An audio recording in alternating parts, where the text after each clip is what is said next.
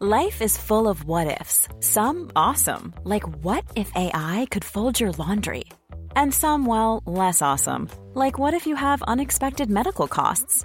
United Healthcare can help get you covered with Health Protector Guard fixed indemnity insurance plans. They supplement your primary plan to help you manage out of pocket costs. No deductibles, no enrollment periods, and especially no more what ifs. Visit uh1.com to find the Health Protector Guard plan for you. You're now rocking with the best. Welcome Please welcome, welcome all of you. to StarCast Ladies and gentlemen, with Flo and Max. Powered by Wyra. Ey, liebe Startcast-Fans, ich sag's euch, ich habe einen Lauf. Heute ist schon mein zweiter Podcast. Ich bin überglücklich, dass ich das jetzt schon seit nunmehr dreieinhalb Jahren oder ich glaube, jetzt sind sogar schon vier Jahren. Wir sagen schon seit einem halben Jahr, dass es dreieinhalb Jahre sind. Das sind, glaube ich, jetzt mittlerweile schon vier Jahre, die wir diesen Podcast machen dürfen und ich bin unglaublich stolz, so viele tolle Gäste zu haben. Heute, mein zweiter Gast, den ich heute habe, wie soll ich sagen, ein Auswanderer in die USA. Aber nicht nur wollen wir nicht nur das negative Wort Auswanderer im Vordergrund stehen lassen, ein unglaublicher Macher, ein Antreiber und auch jemand, den ich kennengelernt habe durch viral gehende Motivational Videos, fast im Daily Basis. Lieber Benny, schön, dass du da bist. Schön, dass du uns für eine Stunde begleitest in unserem Startcast. Ja, super. Vielen, vielen Dank für die Einladung. Schön hier zu sein. Grüße gehen raus an die Hörerinnen und Hörer. Aber was mich mal interessieren würde, welche viralen Motivational Sachen hast du denn da gesehen? Geil, oder? Ich habe schon gleich mal so eine steile These an den Start gebracht. Und zwar diese Motivational Videos, die ich von dir, die sind mir in meinen Algorithmus gespült worden. Permanent. Und ich weiß nicht, wieso. Da sitzt du quasi einfach vor der Kamera mit einem Mikro vorm Gesicht und erzählst mal ganz kurz so ein paar Tagesausschnitte. Du erzählst so ein bisschen was über, was so deine Motivationen sind, was so grundsätzliche Motivationen sein könnten im Gründen und worum es eigentlich geht. Und das war eigentlich so schön. Du hast auch so ein paar Ausschnitte aus deinem eigenen Leben erzählt und es war eigentlich echt ganz geil. Video quasi 4 zu 5 oder Hochformat, was auch immer es war und immer mit Texteinblendungen. Und davon habe ich bestimmt vier oder fünf gesehen. Und so bin ich das erste Mal auf dich aufmerksam geworden, auch mal so geguckt, was man da so macht, weil wir sind ja beide Menschen des Social Media.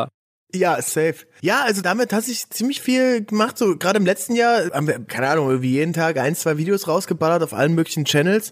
Und ich habe das jetzt gerade zur Zeit wieder so ein bisschen reduziert und konzentriere mich da eher so auf Newsletter und hin und wieder mal ausgewählt LinkedIn oder ausgewählt Podcast. Weil ich glaube, es gibt immer Zeiten, wo du einerseits die Zeiten hast, wo du sendest, weil du viel zu erzählen hast. Ja. Dann gibt's auch wieder Zeiten, wo du wirklich umsetzen musst, wo du einfach executen musst. Und dann gibt's auch noch Zeiten, wo du dich inspirieren lässt, ne? wo du eben mal drei Monate lang auf irgendwelche Konferenzen rennst und überall hin zu jedem Meetup und alles Mögliche. Aber ich versuche das gerade so ein bisschen zu konsolidieren, dass man sagt, okay, es gibt eben die Phase der Inspiration, wo man ganz viele neue Sachen aufnimmt. Es gibt die Phase der Execution, wo du die Sachen dann wirklich auch umsetzt. Und dann gibt's die Phase, wo du darüber erzählst und allen sagst, wie toll alles ist, was man denn alles Schönes macht. Ja, wie toll oder wie blöd auch manchmal was sein kann. Ich finde, du hast es sehr ehrlich berichtet und nicht nur eben auf die Friede, Freude, Eierkuchen-Szene. Bevor wir jetzt noch ein bisschen tiefer auf dich, deine Person, deine Firmen und all das, was du eben so umtriebig machst, wie du eben so bist, würde mich interessieren, was inspiriert dich? Du hast gerade auch schon schön gesagt, so Inspirationen einholen. Was inspiriert dich oder wer inspiriert dich? Vielleicht gibt's da auch Personen, wo du ganz explizit sagst, die inspirieren mich. Also grundsätzlich bin ich immer inspiriert, wenn ich rausgehe. Ich merke, ich muss da on the move, on the run sein. Ein so ein Sehnsuchtsort ist irgendwie Flugzeug, Flughafen, weil da ganz, ganz viel immer zusammenkommt. Ne? Da sind immer Leute, die irgendwo ankommen, Leute, die irgendwo hinwollen. Es gibt ganz viele geheime Ecken an so einem Flughafen, ne? egal ob es jetzt die Gepäckabfertigung ist oder irgendwie Die Geräusche auch alleine. eine tolle Lounge, ja genau. Und es sehen auch Menschen von all over the world. Und man sieht eben dann doch nochmal andere Modebrands, was sie anhaben. Man sieht andere Verhaltensweisen. Das finde ich super interessant.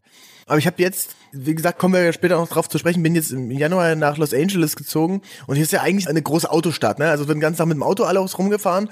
Aber ich bin in Deutschland schon immer viel Fahrrad gefahren in Leipzig und das hat ziemlich gut geklappt, weil ja, ich meine, innerhalb von einer Stunde kannst du jede einzelne Ecke mit dem Fahrrad erreichen.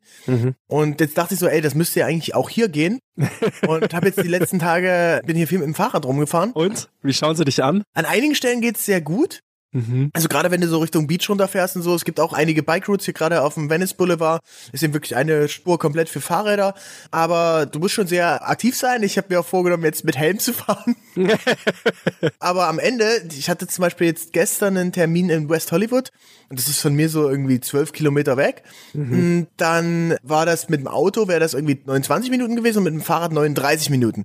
Und dachte ich so, ey, wenn du mal wirklich die Zeit reinrechnest, auch mit Parkplatzsuche, mit runter, Tiefgarage und so weiter, Same. Dann bist du wahrscheinlich gleich, aber du hast eben auf dem Fahrrad noch was gemacht, du hast einen Podcast, kannst dich inspirieren lassen und du siehst vor allem auch die Welt nochmal aus einem anderen Blickwinkel, mhm. weil ich finde, wenn man spazieren geht, das ist so ganz nett, aber das ist mir immer zu langsam, was da passiert, ne? Dann guckst du eben, wenn du da vorbeiläufst, fünf Minuten ein Haus an, sage ich mal, oder einen Häuserblock und mit dem Fahrrad bist du ja schon unterwegs und hast viele verschiedene neue Einflüsse und du siehst nochmal andere Dinge oder kannst auch nochmal anhalten, wenn du jetzt mit dem Auto bist. Da kannst du jetzt nicht überall gleich rechts ranfahren und sagen, boah, hier ist ein cooles Haus, hier mach ich mal ein Foto von. Voll, plus eco-friendly, das muss man ja auch nochmal dazu sagen. Das ist natürlich, wie du es halt sagst, in so einer Stadt wie LA ist halt wahrscheinlich extrem hoher CO2-Ausstoß und dann, wenn du dann derjenige bist, der mit dem Radl unterwegs ist, ist halt mega.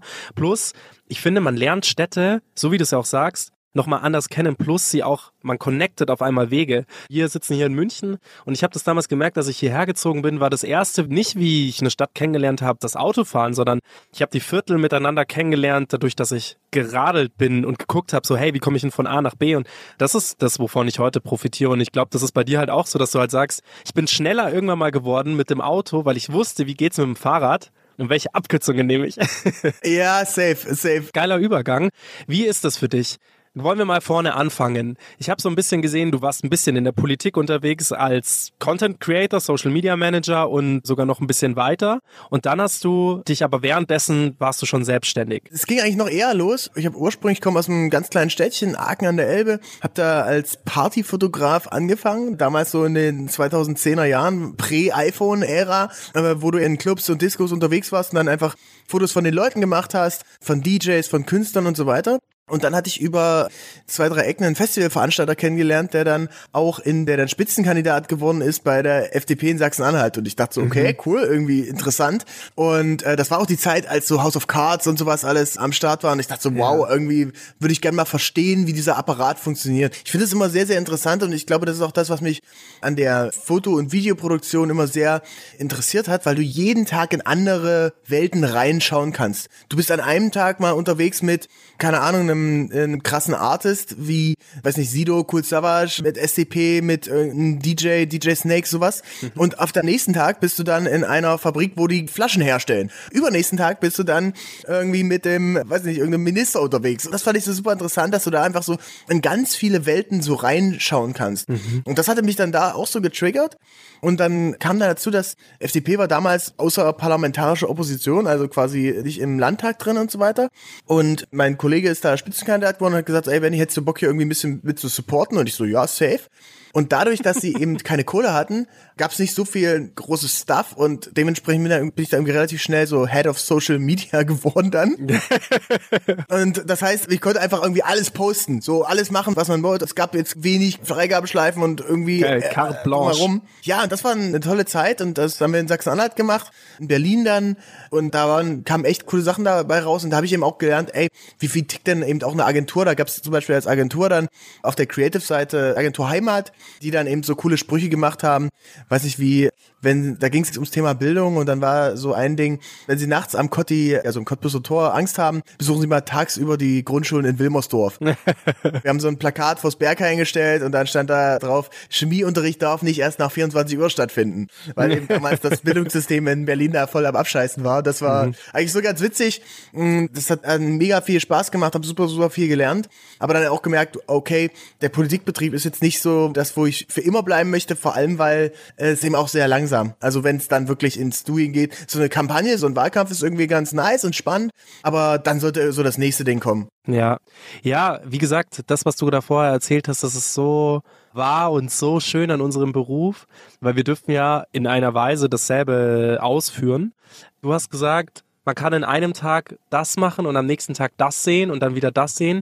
Es gibt so viele Leute, die mir irgendwie entgegentreten und die ein bisschen mit so einer negativen Einstellung dagegen, ja, du machst ja alles. Und ich denke mir so, ja, und ich mache das auch sau gern. Also wie gesagt, wie du es gesagt hast, am einen Tag fotografiert man oder filmt man eine Autobrand, die das macht. Am nächsten Tag hast du eine Uhr, am übernächsten Tag ein Hotel, dann hast du irgendeinen Typen, der ums Absurdum zu treiben, der Brot macht, einen Bäcker, dann machst du irgendwie Porzellan und irgendwie ist das halt einfach man bildet sich mit jedem Kunden, den man hat und wenn man sich da auch offen hält, also sein Herz offen hält, dass man sagt, man muss, finde ich, für sich so irgendwie so einen roten Faden definieren, wo man irgendwie hin will oder was man eben machen will, also dass man halt auch seine Red Flags absteckt und sagt, das ist sowas, was ich keine Lust habe oder halt, das ist etwas, was ich einfach irgendwie nicht kann. Ja, das findet man ja dann irgendwann mal raus.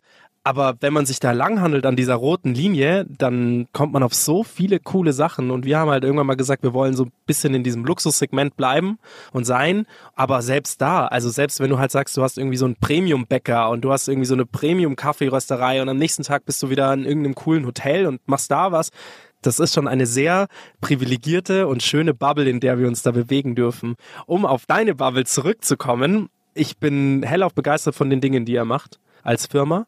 Und vielleicht wollen wir da auch mal kurz einsteigen mit der Firma.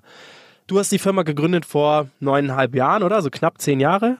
Ja, es gab dann immer mal eine, eine Umfirmierung, aber an sich, das Projekt gibt es schon eine ganze Weile. Seit 2016 dann Vollzeit und ja, Vollzeit, genau jetzt ja. in den letzten sechs, sieben Jahren die ganze Company BDX mit aufgebaut. Mhm. BDX steht für was? Das kannst du dir aussuchen. Also die Ursprungsidee war, kommen wir wieder zurück beim Sehnsuchtsort Flughafen zurück. Ja. Die sind ja immer mit drei Lettern abgekürzt im LAX. IATA kurz. Und da gibt's ja genau FRA, JFK, LAX.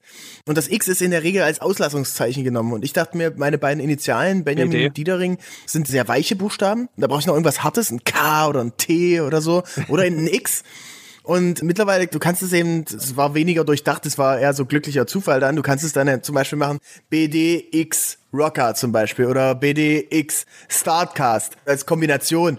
Oder du machst es eben als BD Experience oder als Exclusive oder was auch immer. Cool. Aber ich finde, wir sind da sehr dazu übergegangen, dass wir jetzt auch gar nicht dieses Media mehr mit dran machen, sondern einfach irgendwie BDX und dann ist meistens auch bei den, bei den Kunden dann so, okay, da kommen die Jungs und Mädels von BDX so, das ist alles klar. Also, dass man das wirklich noch ein bisschen abkürzt und das ist ja eigentlich das Schönste, wenn du dann wirklich nur noch die kurze Form hast, weil ich möchte auch gar nicht so sehr, klar, ich habe den Laden irgendwann mal aufgemacht, aber es geht da nicht um mich, es geht um das Team, um die ganzen Jungs und Mädels, die einfach so unfassbar kreativ sind, so einen geilen Job machen und diesen Spirit leben und dieser Spirit besteht vor allem aus Passion. Wir sagen so gerne, wir arbeiten an Projekten, die wir mögen, für Leute, die wir mögen. Und dann, wenn wir einen Impact machen können. Ne, Also so irgendwie Dienstag Vorschrift und so bitte hier Shotlist abarbeiten.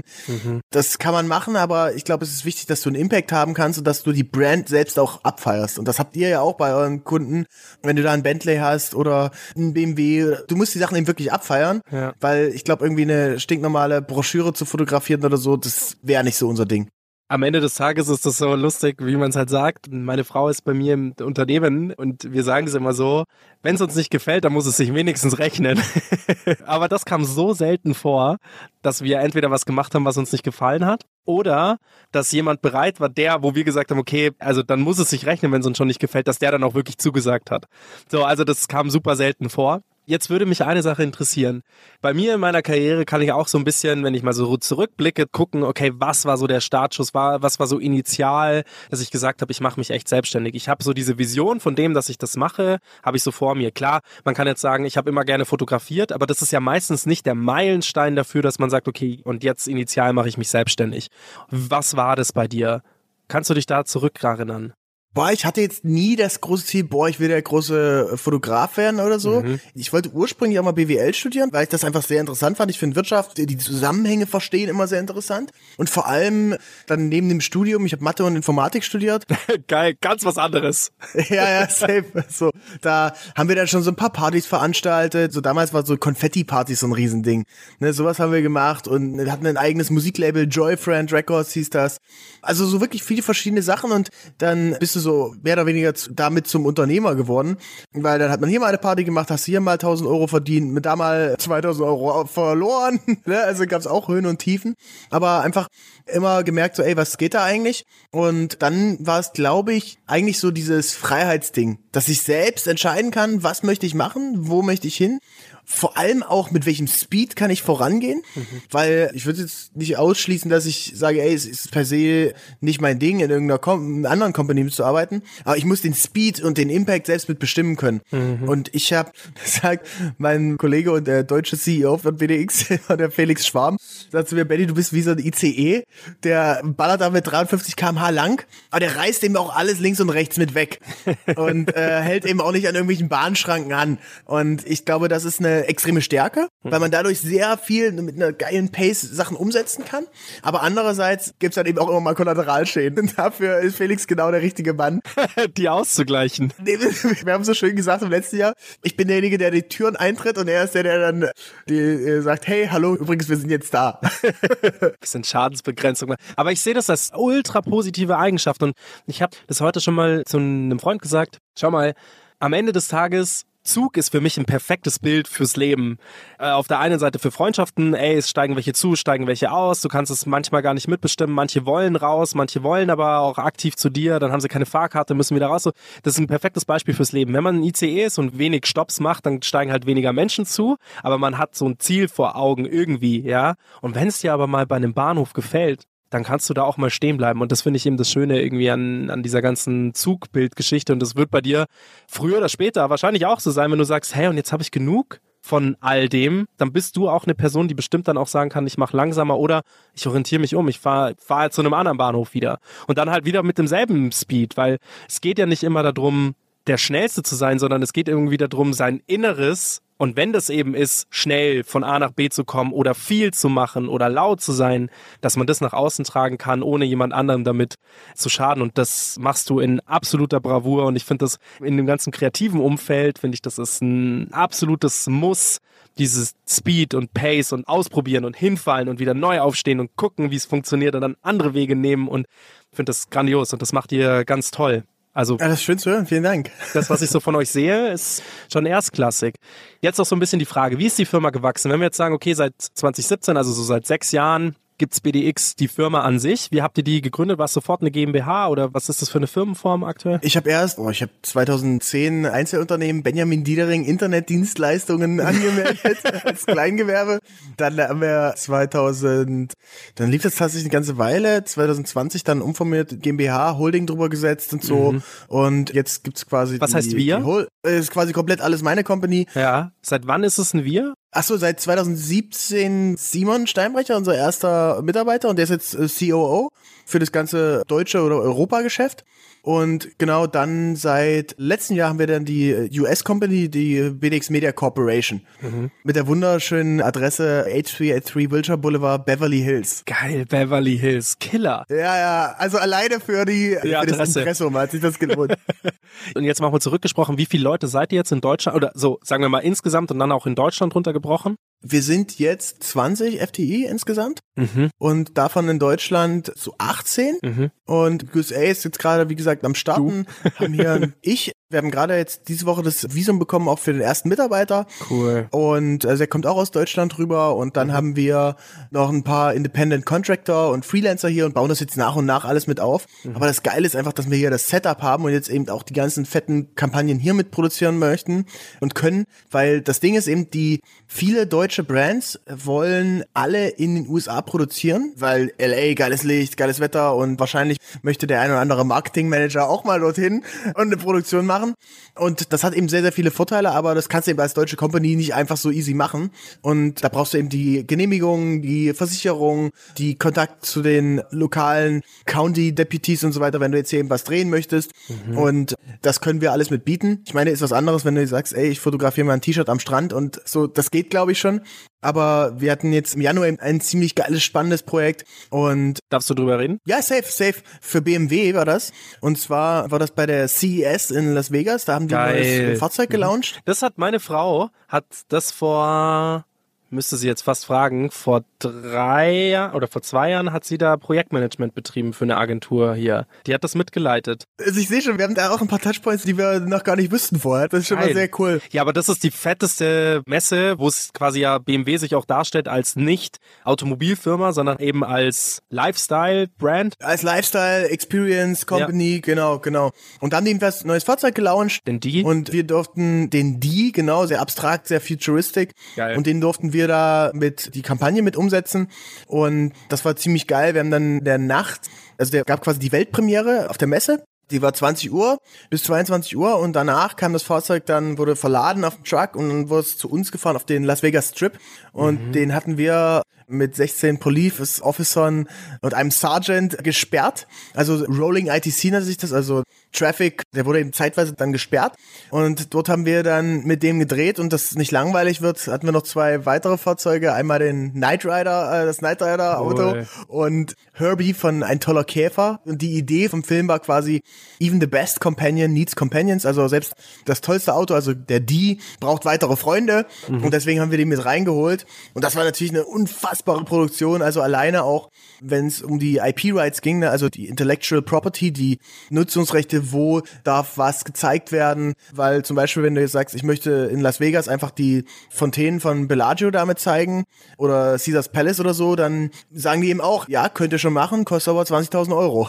so, das heißt, die lassen sich da auch das alles gut mit bezahlen. Na klar. Und das war schon eine große Herausforderung, aber war ein unfassbar geiles Projekt. Könnt ihr auch bei mir auf Instagram ist das mit drauf, Benjamin Diedering oder BDX Media einfach mal abchecken. Mache ich. Und das war wirklich ein tolles Projekt und hat eben super, super viel Spaß gemacht, dass wir das umsetzen durften. Boah, aber ganz ehrlich, da kriege ich Gänsehaut. Das ist wunderschöne Geschichte, die, sage ich jetzt mal, ohne dir zu nahe zu treten, in Leipzig gestartet, so eine Erfolgsstory auf die Beine zu stellen. Ich finde das ganz grandios und also nichts gegen Leipzig, so, aber die meisten kennen Leipzig von der Buchmesse. Und DFB wurde in Leipzig gegründet, ne? Ja, genau, aber weißt du, das ist ja den meisten Leute schrumpfen ja dann irgendwie eine Stadt dann runter. München wäre ja da viel glorreicher.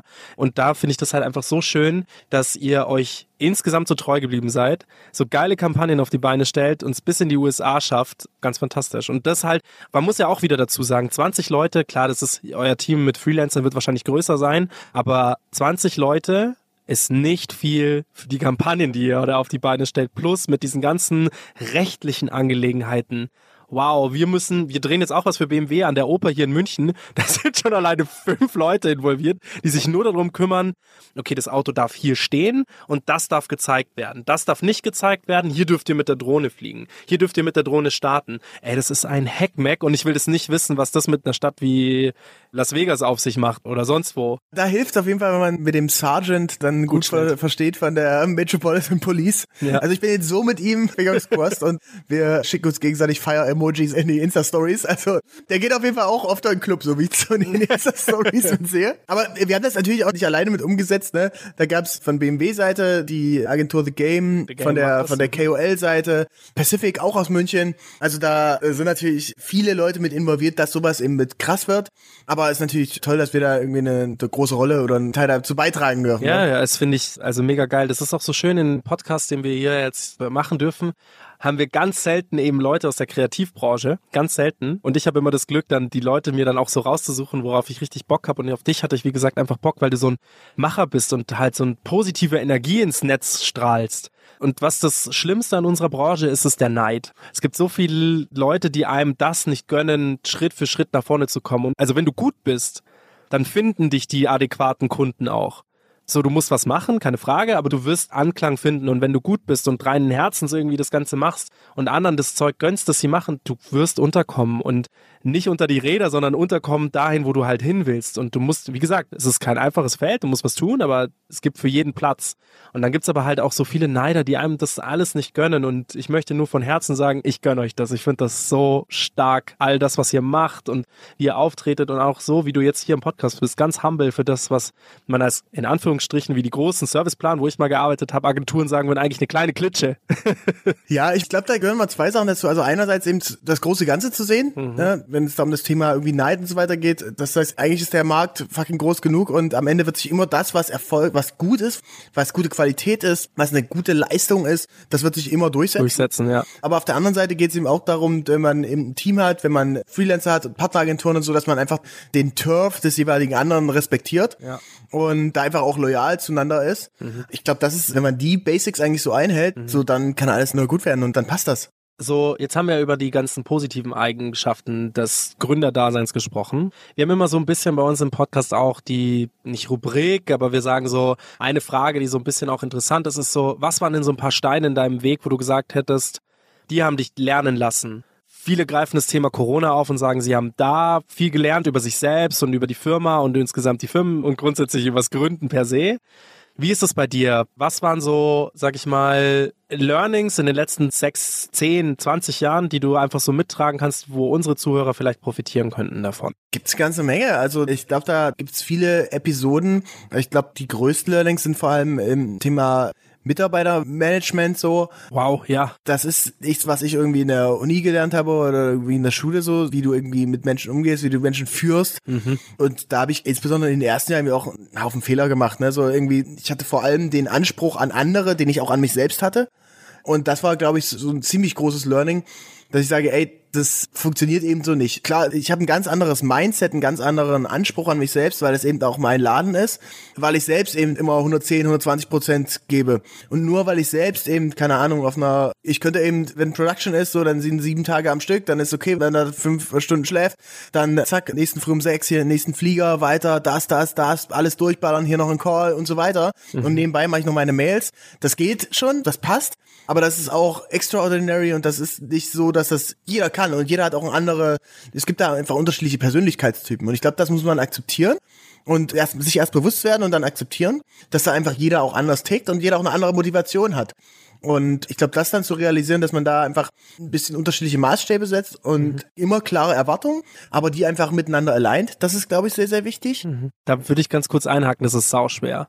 Weil diese eigenen Ansprüche, das ist einfach, du spiegelst es ja auf andere Personen und wie du es ja vorher dich beschrieben hast, oder wie du beschrieben wurdest als ICE, versuchst du natürlich auch dein Team so aufzustellen, als wärst du nicht nur ein ICE, sondern hast halt in deinem Rennstall zehn ICEs, die alle gleich mit demselben Pace fahren können, weil man dann ja quasi vielleicht noch mehr Geschwindigkeiten erreicht. Das ist so, der Pace wird dann halt vielleicht nur umverlegt in andere Felder, aber mir hat das bei der Personalfindung vor allem in der Findung, gar nicht mal unbedingt in der Führung, aber Personalfindung, auch die meisten Steine in den Weg gelegt. Also Chapeau, dass du das so äußern konntest, das ist absolut das Schwierigste. Ich meine, wenn, wenn wir bei unserem schönen Zugbild heute bleiben, ja. dann hast du eben vielleicht auch diese zehn ICEs, aber die müssen eben einfach unterschiedlich gewartet werden. Mhm. Und der eine kann eben 1000 Kilometer am Stück fahren, der andere fährt eben lieber 5 mal 200 und braucht zwischendurch einfach ein bisschen Pause, ein bisschen Regeneration oder eben auch Abwechslung. Eine Scenic Route, einen Gletscher Express, der, der eher so ein, der vielleicht ein Passion-Projekt ist oder ein gemeinnütziges Projekt für eine NGO, sowas, dass man solche Projekte eben auch mit reinbringt. Mhm. Ich glaube, das ist ganz wichtig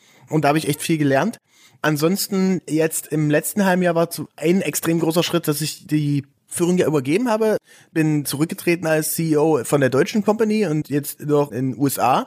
Und das war natürlich dann schon erstmal eine Umstellung, mhm. wenn du dann plötzlich so ein bisschen raus bist. Voll. Also raus in dem Sinne, dass du nicht mehr in jedem Call mit drin bist und dass man trotzdem immer sagt, so, ah, läuft das eigentlich alles? Mhm. Aber dann, wenn du das dann realisierst, hey, du entfaltest da auch ganz andere Möglichkeiten also die Leute, manchmal hemmst du ja durch deine Anwesenheit auch ein paar Leute. Ne? Wenn ich in ein Meeting komme, so, okay, ich reiß das immer sofort an mich. Ich bin da immer sofort, ja, okay, was machen wir jetzt als nächstes und das, das, das. Und wenn du aber plötzlich nicht mehr da bist, dann kommen ganz andere Personen zum Vorschein und übernehmen da Verantwortung. Und das hat mich unfassbar stolz gemacht, als ich das dann mitbekommen habe, dass eben Leute wie Simon, wie äh, Katrin bei uns im Team, die, hat vor zwei Jahre lang mal die so Executive Assistance gemacht bei mir, die jetzt bei uns als Senior Producerin ist und da einen unfassbar geilen Job macht das ist super, super spannend und da bin ich eben mega stolz drauf, dass das eben so mitgeht. Aber klar, da musst du eben auch mit dir selbst im Reinen sein und hin und wieder auch mal das eigene Ego irgendwie ausblenden, mhm. weil das ist ja ein Ding, was, ich glaube, da können viele von den Hörerinnen und Hörern auch mitführen. So ist es auch schön, gebraucht zu werden und auch schön, wenn noch einer nach der Meinung fragt und sagt so, ja, Benny, wollen wir das so machen? Ist ja immer schön, wenn du dann sagst, ja, nee, das muss noch ein bisschen so und so, ne? Aber das zu realisieren, da den Step zurückzugehen, das ist, glaube ich, auch nochmal ein Ding, was sehr entscheidend für mich war. Aber so hast du eben dann wieder auch ganz andere Kapazitäten und Freiheiten für neue Projekte. Total. Und den Kopf auch frei. Genau, genau. Wieder neue Sachen angehen. Ich glaube, sonst wäre das mit den USA ja auch nicht ganz so möglich gewesen, wenn du immer mit einem Bein in Deutschland so hängst. Das tust du ja trotzdem noch. Er ist ja immer noch dein Baby und das raus zu sein in der Rolle heißt ja nicht raus zu sein im Unternehmen. Ich meine, die Firma heißt immer noch so wie du. Wie lang war Simon, oder? Der jetzt der CEO ist? COO. CEO. Also Operating. Äh, und wer ist CEO? Äh, Felix Schwarm. Felix. Wie lange ist der schon im Unternehmen? Also ab, dass du sagen kannst, du gibst es an niemandem ab. Mm, seit zwei Jahren jetzt. Felix selber kommt ein unfassbar geiler Typ, der kommt ursprünglich aus der Hospitality, war auf Kreuzfahrtschiffen unterwegs, dann General Manager von mehreren Hotels in Paris, Berlin, Dresden, Leipzig und wir hatten dann so 2020 angefangen, ein paar Projekte zusammen zu machen. Mhm. Wir haben eine, eine, BDX Leipzig Experience gemacht, wo wir mal was für das Image der Stadt tun wollten. Mhm. Hast ja gesagt, es ist noch nicht für so viele Sachen bekannt und dann mhm. haben wir mhm. viele Influencer eingeladen, so 15 Leute nach Leipzig, haben mit Porsche zusammen zusammen, waren auf der Rennstrecke, waren bei RB Leipzig im Stadion und so weiter. Und natürlich müssten die alle irgendwo schlafen und da hat Felix sein Hotel zur Verfügung gestellt. Geil. Das heißt, warum muss auch erstmal jemanden finden, der einem gut besuchten Wochenende dann 30 Topzimmer da raushaut. Mhm. Und das war das erste geile Projekt. Damit haben wir Leipziger Tourismuspreis gewonnen. Am nächsten Tag direkt erste Anfrage von DHL bekommen. Also es hat ziemlich viel auch gebracht, was die PR anging und auch zum Image der Stadt beigetragen. Und das war so das erste Ding. Dann haben wir ein paar andere Projekte zusammen gemacht. Wir haben ein Charity Golf Turnier zusammen gemacht, die BDX Open. Wir haben viele Sachen umgesetzt und dann hatte Felix so ein bisschen genug von der Hotellerie. Und dann habe ich gesagt, so, ey, lass doch mal hier mit starten, heißt nicht Bock, das mehr mitzumachen. Mhm. Weil es war für ihn immer so wie so ein Passion, wie so ein Nebenjob mit bei uns. Und dann sind wir jetzt seit zwei Jahren da sehr gut aligned und ich könnte mir da keinen besseren vorstellen. Schön, auch so Quereinsteigergeschichten mal zu haben. Weil das ist halt auch immer so, ich finde das immer so super interessant, dass diese Rollen, also ich meine, sorry, wenn ich das jetzt vielleicht so mal ganz kurz runtergebrochen, weil darüber haben wir noch gar nicht gesprochen. Was macht BDX denn eigentlich? Also wofür steht ihr? Das ist auch gut. Muss man vielleicht an Anfang mitschneiden oder eine kleine Pre-Roll nochmal rein. Also wir machen Creative Campaigns für Love Brands das sind am Ende drei Säulen.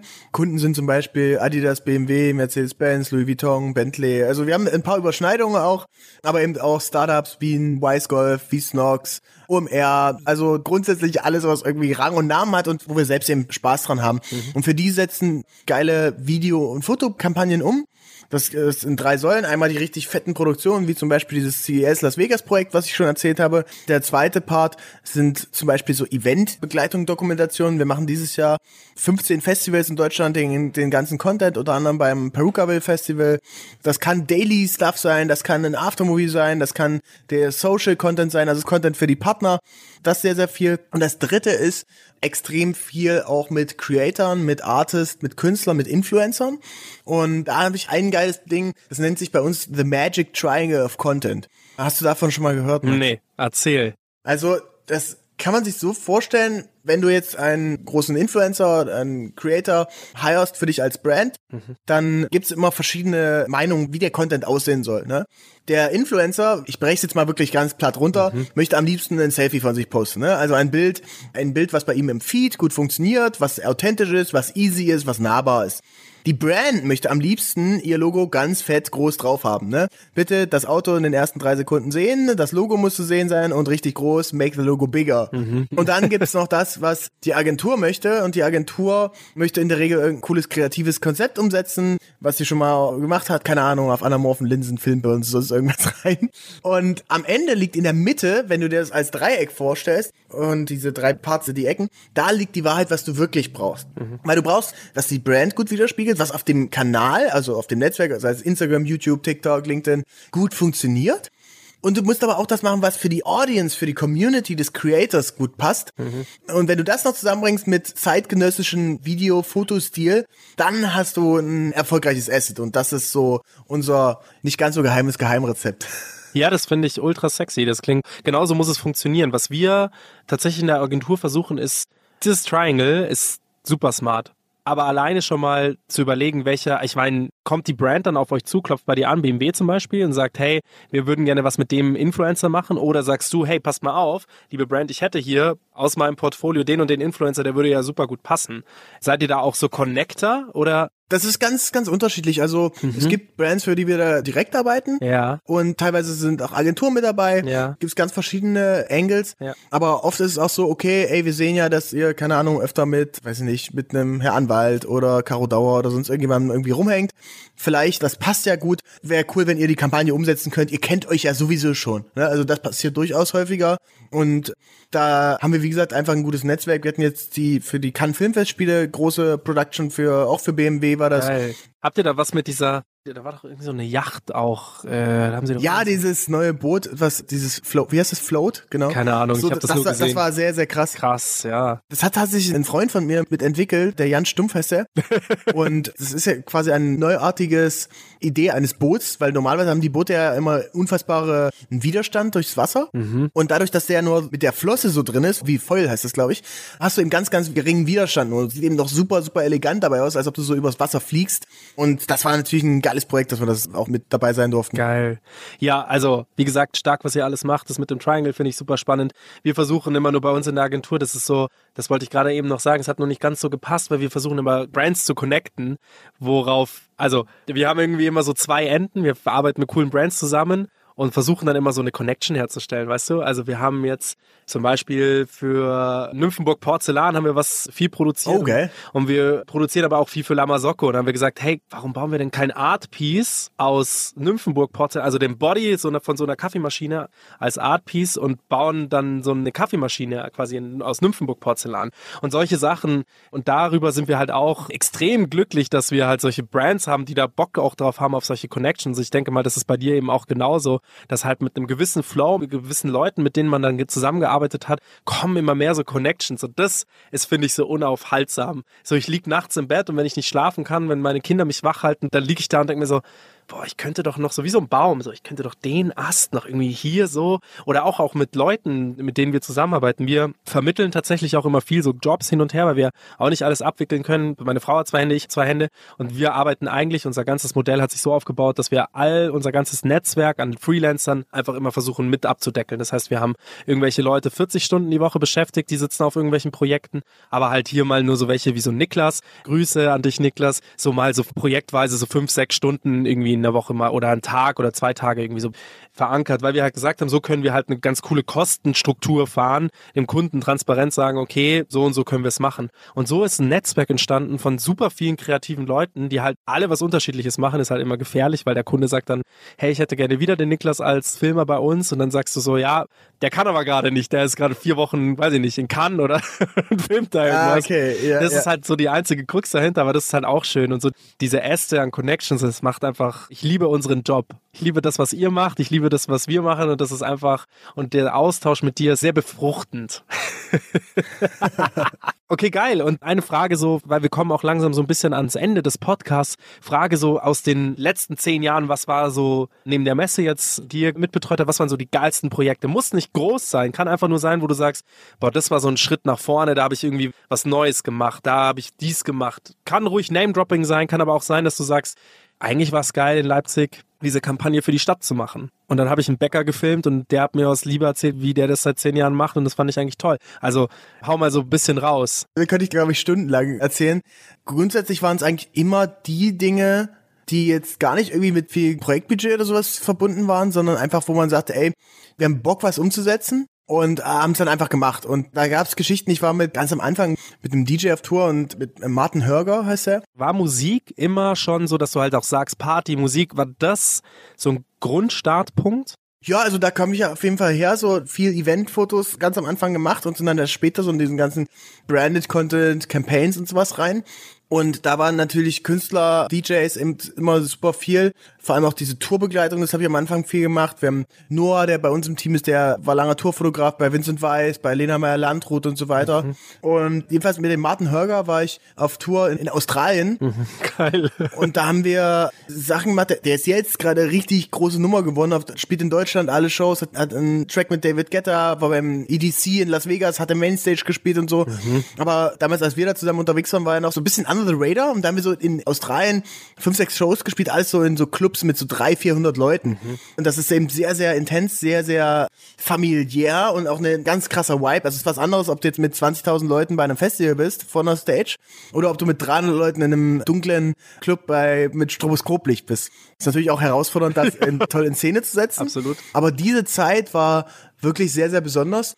Dadurch habe ich die ganze Welt gesehen. Du konntest wirklich viele Kulturen, viele Dinge mit aufsaugen, die ich gar nicht so quantifizieren kann oder beschreiben kann. Aber es ist einfach so, so vom generellen Weltverständnis. Okay, so ticken also Australier, so ticken die Leute in Kanada.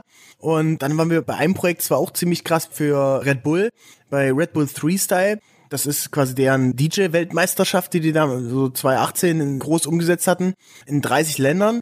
Und da habe ich ein paar Tourstops dann mit begleitet. Und da waren wir dann in Beirut im Libanon, wir waren in Moskau, wir waren in Durban in Südafrika. Und das sind auch so Städte, so, ey, wie oft kommst du denn nach Beirut? Wie oft kommst du denn nach Moskau? Ist jetzt auch nicht so oft. Und dann diese Momente mit zu teilen und da ja einfach tolle Leute kennenzulernen, das war echt super, super spannend. Ansonsten, wenn man nochmal so auf eine Kampagne vielleicht eingeht, wir haben einmal für About You eine kleine Guerilla-Kampagne gemacht mhm. oder wollten die als Kunden gewinnen damals. Und das war so, wann war das? Ne, vor drei, vier Jahren. Das heißt, wir hatten dann auch gerade geguckt, okay, wen wollen wir als Kunden haben? Und da war die About You absolutes Ziel, absoluter Wunschkunde, weil die waren damals voll am Start, sind voll rausgegangen und so und dann haben wir gesagt, ey, was machen wir? Mhm. Und dann haben wir eben auch einen Truck beklebt und stand drauf, war ein Teamfoto von uns draußen, in About You CI stand drauf, in der About You Corporate Identity stand drauf, Our passion isn't about anything else, it's about you. Haben uns da in Hamburg vors Rathaus gestellt, denen vors Büro, sind durch die Stadt gefahren und das hat für sehr viel Wellen gesorgt. Das Business Punk hat's gefeatured, sogar mit einem Livestream. Auf LinkedIn ist viral gegangen und die Leute an den Büros dort waren auch ganz gut überrascht. Drei Stunden später schreibt bei LinkedIn Tarek Müller, CEO von About You, hey, so eine Craziness im Marketing finden wir geil.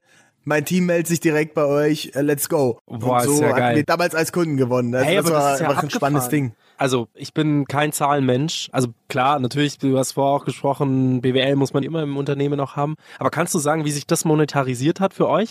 Was hat euch die Kampagne gekostet und hat sich's gelohnt? Ja, auf jeden Fall. Also, was hat's gekostet? Ich würde sagen, so, der Truck hat, glaube ich, so 5.000, 6.000 Euro gekostet. der, der druckt nochmal 1.000 Euro, ein bisschen Travel und Bisschen Manpower. Übernachtung. Ja. Und vor allem die Manpower, ich glaube, viele von den Zuhörern und Zuhörern kennen es ja auch, ähm, gerade im Januar ist ja bei den Agenturen in der Regel ein bisschen ruhiger. Ja. Und da haben wir uns einfach zusammengesetzt und haben gesagt, ey, was können wir mal machen, was können wir für ein geiles Passion-Projekt mit umsetzen. Ja. Und das heißt, es war dann noch so, vielleicht so fünf, sechs Konzeptionstage und dann die Umsetzung vor Ort. Aber insgesamt unter 10.000 Euro auf jeden Fall Ja. und über drei Millionen Organic Reach wie gesagt, den neuen Kunden und einfach eine sehr, sehr krasse Awareness in der Agenturenszene, bei anderen großen Kunden, bei anderen Brands. Und natürlich hast du eben auch, ich glaube, das ist auch ein nicht zu unterschätzender Hack, dass du immer geilen Content hast, den du spielen kannst. Auf deinen Netzwerken, auf den Personal Brand Channels oder eben auch, dass wir heute im Podcast drüber reden, ist ja einfach geil. Allein darüber hat es sich schon gelohnt. Und wenn wir es dann schaffen, jemand anders dazu zu inspirieren, vielleicht eine ähnliche Aktion zu machen oder auch zu sagen, ey, let's do it, wir können hier einfach alles mal umsetzen und probieren einfach mal was aus, dann bin ich eben super happy und sowas treibt mich an. Das ist geil. Schön, dass du das erzählt hast. Vor allem ist es meines Erachtens auch so, die großen Agenturen sind halt einfach riesige Dampfer und können sich nicht so leicht so bewegen. Ihr als kleinere Agentur, ihr seid auch keine kleine Agentur mehr mit 20 Leuten, aber als kleinere Agentur Speedboat-mäßig, dass man sagt, hey komm, lass doch mal sowas fahren. Ey, und was ist das Schlimmste, was passieren kann? So, was ist das Schlimmste, was passieren kann? Wahrscheinlich nichts, wahrscheinlich so ein bisschen Ärger, dass man kriegt, hey, ihr solltet das nicht tun. Okay, aber am Ende des Tages haben Leute drüber geredet. Jetzt so eine Frage zum Thema Drive, weil du gesagt hast, du bist ein ICE, du ballerst durch die Gegend. Wie viel Energie kann ein Mensch haben, dass er sich dazu entscheidet, neben so einem Daily Business, das ist viel Craziness, viel Manpower, personelle Strukturen, ihr geht in die USA und so weiter. Wie schaffst du das, dann noch ein zweites Unternehmen auf die Beine zu stellen und die Founders League zu gründen? Oder ist das sozusagen sowas, wo du sagst, das war einfach auch ein Passionsprojekt und das ist dann halt so nebenbei entstanden und ist halt jetzt größer geworden als gedacht am Anfang? Oder wie ist das passiert? Also, ich habe Johannes Kliesch kennengelernt vor ein paar Jahren also Gründer von Snox. Und wir waren dann, hat er gesagt, er würde gerne mal ein Praktikum bei uns machen und verstehen, wie wir arbeiten. Ja. Und er hat gesagt, ey, let's do it, haben wir uns gut ausgetauscht und so. Und dann ein paar Monate später, wer war dann bei unserer Mastermind Experience? Das ist so ein, so ein Coaching-Format, was wir machen für Gründer und Gründer. Da war er als Highlight-Speaker mit dabei, mhm. Markus Diekmann auch. Und dann hatten die beiden mich angerufen letztes Jahr und sagten, ey, Benny, hier haben wir eine Idee, wollen wir irgendwas mit Startups machen? Und da habe ich gesagt so, ey, geil, ich finde Startups, ich finde es grundsätzlich immer geil für Leute, die neue Ideen haben, die Dinge umsetzen wollen. Und dann haben wir gesagt, ja, lass uns eine Company bauen mhm. und lass uns ein Netzwerk schaffen, was Gründerinnen und Gründer zusammenbringt mit ja, Investoren, ja. aber auch mit Talent. Ja. Und dass du eigentlich eine geile Community baust, mhm. die in Deutschland sich austauschen kann, der ganzen Startup-Szene eine Sichtbarkeit gibt. Weil ich glaube, da gibt es schon ein paar Leute, die es ganz gut machen, aber es war nie so umfangreich, so um, allumfänglich, was wir irgendwie cool finden. Und dann haben wir gesagt, ey, lass uns das machen. Und dann habe ich Julian Rauch, der war bei Got Bag vorher, mhm. Rucksackhersteller, und den habe ich auch mit, sag ich mal, überredet, seinen Job kündigt. Genau, genau, ja, wir haben ihn mit reingeholt. Ja. Und dann haben wir das Ding zu viert gegründet, Founders League. Und das war letztes, eigentlich ziemlich genau vor einem Jahr. Mhm. Und mittlerweile ist das echt ein ziemlich großes Projekt geworden. Und da hat jeder so seine Special Tasks und Fähigkeiten, die er mit reingibt. Mhm. Bei mir liegt eben vor allem der Part so dieses Brand und Event und so, aber auch eher in einer beratenden Funktion. Wir haben da mittlerweile ein unfassbar geiles Team. Julian Rauch, Marc Niklas. Da gibt's fünf, sechs Leute, die einfach richtig geil Vollzeit an dem Ding schon mitarbeiten und da die spannendsten und krassesten Events umsetzen. Haben das jetzt fünf Shows schon gemacht. Mhm. In Leipzig, Bremen, Berlin, Mainz, also viele, viele Shows. Wenn ihr nach München wollt, sagt Bescheid. Ja. Wir finden da. Wo? Ja, wo auch immer. Ihr könnt, also natürlich die coolste Plattform, ich weiß nicht, wie viel Platz ihr braucht. Also 600 Leute wäre gut. Okay. Also, es gibt ein ultra geiles Office mitten auf der Kaufingerstraße, direkt am Marienplatz, in roundabout 1000 Quadratmeter, mit einer Panelfläche, wo, sag ich mal, 200 Leute stehend, auf jeden Fall, also sitzend und stehend, gut Platz finden und in dem aber Raum sitzen ganz viele tolle Leute und ganz viele Startups, wo man aber auch zum Event Space umbauen kann, das ganze Thema. Wie gesagt, mein Co-Host, der Florian, der ist ja der CEO von der Vira, der hat auf sowas immer Bock. Und ich habe immer Bock, sowas mitzuorganisieren und so mitzugestalten. Und falls da jemals, falls ihr jemals sagt, hey, München ist ein Standort, auf den wir Lust hätten, ich bin sofort dabei. Ich helfe, wo ich kann. Let's do it. Ich mache danach direkt ein Intro zu Julian. Geil. Ich weiß, der hat schon irgendwas, also München steht auf jeden Fall auf der Wunschliste. Ja. Aber ich weiß nicht, wie die Planungen da sind, aber das finde ich natürlich spannend, weil ich glaube, München ist als Standort auch mit der TUM, mit Unternehmertum ja. einfach ein krasser Startup-Hub in Deutschland. Sehr technisch angehaucht, ja, aber da gibt's auf jeden Fall einiges Cooles. Genau, genau. Und dass man da was umsetzt, 100 Prozent, sehe ich. Geil. Vielen, vielen Dank für deine Zeit. Danke, dass du dir die Zeit aus deinem auch stressigen Alltag rausgerissen hast. Wir haben fast die Stunde durchgecrackt, jetzt ist es schon rum. Ich finde, das ist verflogen. Wir können super gerne nochmal eine zweite Session aufsetzen. Es hat mich sehr gefreut. Danke, Benny, dass du da warst. Geil das Gespräch mit dir und auch bleib so, wie du bist. Also nicht im Sinne von bleib so wie du bist, bleib stehen, sondern bleib einfach wie du bist. Das ist geil, den Spirit und macht wieder mehr solche Videos. Ich möchte das wieder in meinem Feed sehen. okay, sehr gut, sehr gut. Also ja, wenn euch das gefallen hat, du es mir erlaubst, ich habe auch noch einen kleinen Podcast, der heißt äh, New Trend Society, kommt auch einmal in der Woche, ist, ist so Marketing Deep Dive mit vielen Gästen wie, weiß nicht, Flixbus CEO war jetzt da, die geil. Chefin vom krassesten Hotel in Österreich, äh, im Stangelwirt. Im Stangelwirt, auch schön. Ja, BMW Brandchef, also alle möglichen Leute waren schon da. Ja, geil. bdxmedia.de slash podcast, wer da Lust hat, mal reinzuhören. Ansonsten, Max, ich bedanke mich auch für die Einladung. Bin jederzeit ready für eine zweite Session. Ja, geil. Und freue mich über jeden, der sich irgendwie connecten möchte auf LinkedIn, auf Instagram. Und vielleicht fangen wir dann auch wieder an mit, äh, mit den Daily Videos. Danke dir. Bis dann. Ciao, ciao. Bis dann. Ciao, ciao aus Los Angeles. Bis dann. Thanks for listening to this episode of Startcast with Flo and Max, powered by Wyra.